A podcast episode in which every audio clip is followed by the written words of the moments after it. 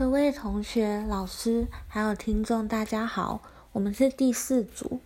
我们今天的主题是读完《企业巨人脊椎》这本书，观察到的宝路公司的问题。在我们第四组讨论之后呢，我们组员分享大家呃的观点，于是归纳出四个宝路公司的问题。这四个点包含了第一点。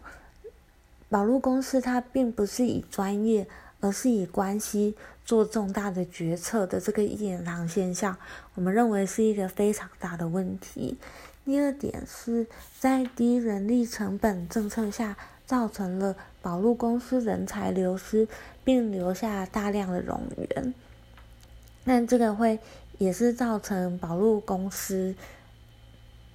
无法向前进步的一个。会是一个很大的问题。第三点是基于我们组员的经验，他认为在一间公司人才经常流失的情况下，我们在书中并没有看到保路公司有签订同业竞争条款，那这样子有可能会为公司带来损失。第四点是也是基于组员的经验，认为在保路公司这样子的情况下。如果没有做其他公司的策略分析的话，那宝路公司会无法就是在业界取得更大的进步。那这些是我们认为主要四个大点。现在我将跟你们分享我们这些呃这些结论所就是这些结论的背后的逻辑。在第一点时，我们认为宝路公司没有以专业，而是以关系做决策。这个现象呢，就是主要发生在艾肯公司与速通公司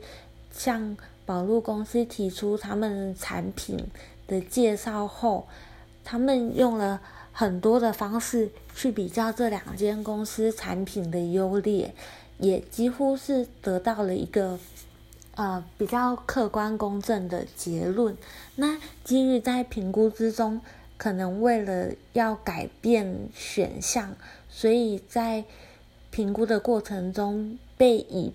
不不那么正当的方式做了加权评分。但这个喜好度其实也可以是企业的一个考量。所以就这部分来说，虽然是有些问题，但并没有到那么重大。但最后，宝路公司做决策的原因，却是因为这个艾肯公司和老板娘的侄子的股啊的投资有相关，然后这样子的关系决定，直接决定了宝路公司后来选择了艾肯公司的产品，这样子的一言堂及这样子的。呃，管理方式是对一间企业非常的不利，这是我们观察到就是保路公司最大的问题之一。那第二个是低人力成本造成的公司人才流失与留下冗员。这低人力成本的这个政策，很容易让一间公司从从风啊。从高点走向衰败，原因是因为当今天以低成本的人力政策来营运时，跟公司员工的薪资福利就不会很好。那不会很好的话，这些比较有能力的员工就很容易出走。人工出走之后，留下来的几乎都会是庸才，再加上。在这个状况下，因为大家能力都差不多，所以上面的管理阶层可能就会更不信任下属，造成了造成了这个组织并没有办法好好的运作，而且公司内部人力结构就不会健全。再来是由于低人力成本，大家就不会考虑到员工的进啊员工的精进。自然也就没有人员转换部门与生涯规划的这些应有的福利与员工的肯呃所给予员工的一些学习的机会，于是呢，这些有能力的人就会更急于抓着现有的资源不放，或是就是在历练完之后就转到其他更适合他的舞台舞台而离开了公司。